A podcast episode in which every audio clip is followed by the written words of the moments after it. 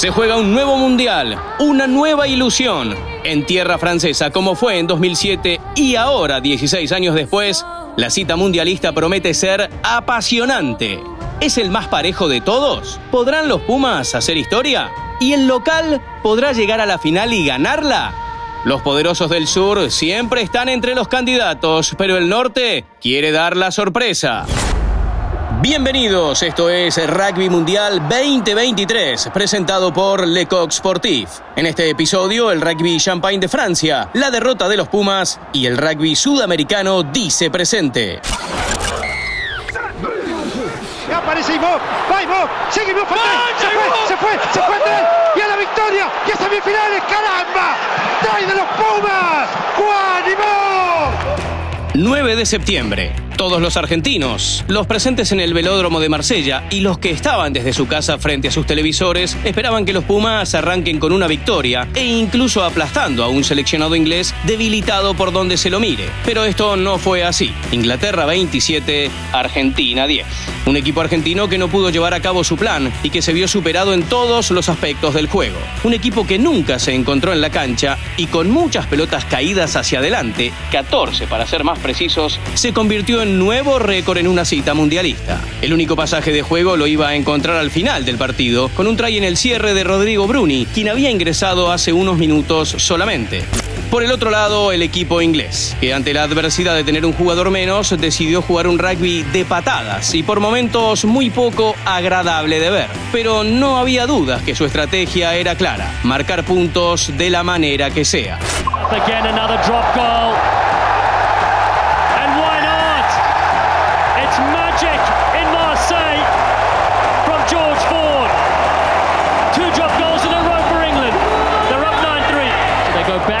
George Ford. It's worked once, twice, make that three times. Rosa no marcó ni un solo try en todo el juego y con su número 10, George Ford, que tuvo tal vez una de sus mejores noches convirtiendo todos los puntos de su equipo. Con la actuación de la apertura inglesa automáticamente se vienen a la cabeza comparaciones con el gran Johnny Wilkinson de 2003, quien anotó tres drops en la final del mundo para sacar campeón a Inglaterra por primera vez en su historia. Wilkinson. Johnny Wilkinson,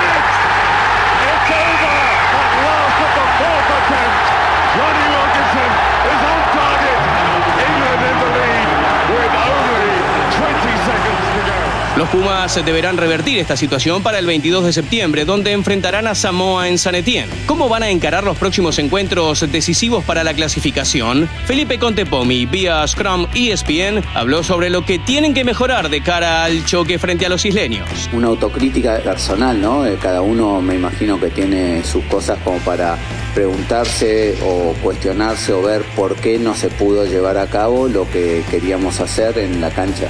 Pues cada uno toma el aprendizaje porque de estas situaciones uno tiene que aprender y mejorar.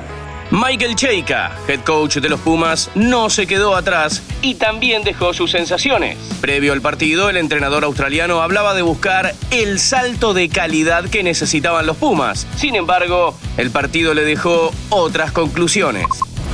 Hacemos de errores, hace claro, el territorio no, no podemos estar en su cancha al lado de errores, sin muchas posibilidades en su cancha. Y pues empezar el penales, el score continúa a sumar. ¿no? Da 3, de 6 pues y drops. Pienso que no es que no manejamos esto muy bueno esta situación en donde el partido estaba mucho stop-start, bien jugado de Inglaterra. Nosotros no podemos cambiar el ritmo del partido, más que nada por causa de, errores, culpa nuestra.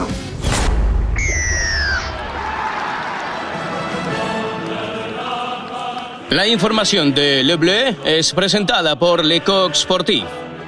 Francia, nada más y nada menos que el local en este mundial. Pero no solo eso, sino que un seleccionado galo fortalecido por donde se lo mire, con estrellas como Antoine Dupont, su medio scrum, nombrado en el 2021 como el mejor jugador del mundo.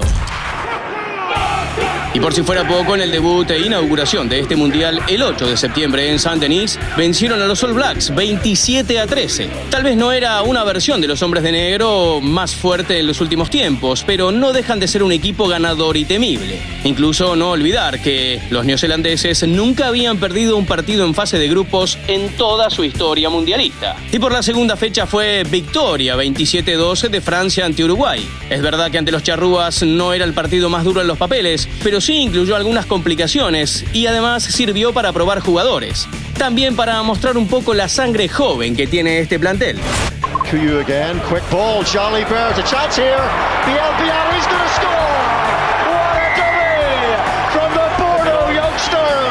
El mejor caso es el de Luis Viel Biarri, que con tan solo 20 años, 2 meses y 25 días, se convirtió en el jugador más joven en jugar un mundial con el seleccionado francés, superando al gran Roman Ntamak. Y no solo eso, sino que encima convirtió un try para liquidar el encuentro. Esta Copa del Mundo se caracteriza por algo especial. Es la primera en tener a tres equipos sudamericanos. Ya vimos a los Pumas en mundiales. También, no en todos, vimos a Uruguay y ahora se le suma a Chile, que entró a su primera Copa del Mundo venciendo a los Estados Unidos 31 a 29. Que suene la sirena si es que no sonó. Vamos afuera, Chile. La busca que se termine. Y no será solamente afuera. Pedir afuera. ¡Y a Chile!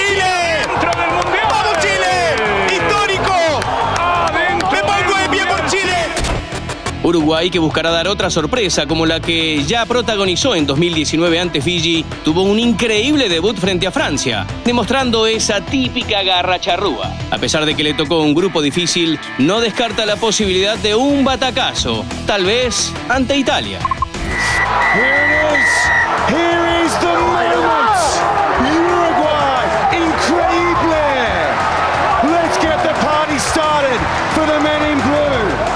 Figuras, el rugby uruguayo sigue subiendo escalones, desde sus grandes actuaciones en los Teros Sevens, que lograron grandes victorias ante equipos que se consideran potencias, como Gran Bretaña, hasta los jugadores desarrollados en el Super Rugby Américas, campeones con Peñarol. Y tanto creció que su propio presidente, Luis Lacalle Pou, fue a visitarlos en su primer partido mundialista en Lille y se unió a los festejos post partido. El rugby charrúa desarrollado ya es una realidad. Recién le decía a uno de los chiquilines que, fue a cambiar la remera ya, de que tres o cuatro franceses en el otro vestuario, todos me felicitaron por ustedes, pero tres o cuatro repitieron la misma, la misma palabra, el mismo concepto, pasión. Y bueno, todo lo que se hace en la vida, si no es con pasión no anda. Y que lo note gente que no nos conoce o capaz que en alguno ha jugado dijo, ustedes juegan con el corazón y juegan con pasión. Y nosotros sabemos que el partido hoy era un partido difícil, pero que todos se morían de ganas de jugar y que todos querían llegar, así que estamos locos la vida de estar acá en Francia, orgullosos del partido que se jugaron, en los tackles, en las metidas, los que sabemos de rugby sabemos que cada bola es la, la última y ese es el espíritu. Agradecerles y por el presidente, no sé, si, no sé cómo le queda que le pusieron el pilar. Echeverry works the cross kick over the top. Well read by Chamonix, but might work out for Uruguay. And it does. Vamos, los Teros. Y parecido es el caso de Chile también, un plantel que antes del Super Rugby Américas no tenía profesionales y hoy en día, gracias a este torneo, logró llegar a un nivel realmente alto de rugby. Como dato curioso, los Cóndores no llegan ni al puesto 20 del ranking y así todo lograron una épica clasificación. El 10 de septiembre se quedaron con un gran debut ante los Brave Blossoms japoneses, incluso ganando en los primeros minutos con un gran try de Rodrigo Jojo Fernández. Esto demuestra otra vez más el gran crecimiento del rugby sudamericano.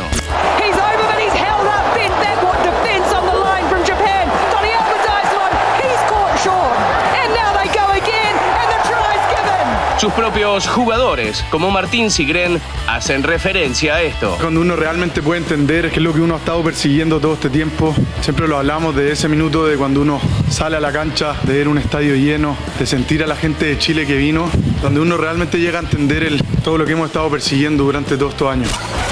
Y otro será el caso de la Argentina, que sin lugar a dudas querrá repetir o mejorar lo hecho en Francia 2007, situación que los llevó al tercer puesto y que tan buenos recuerdos les trae.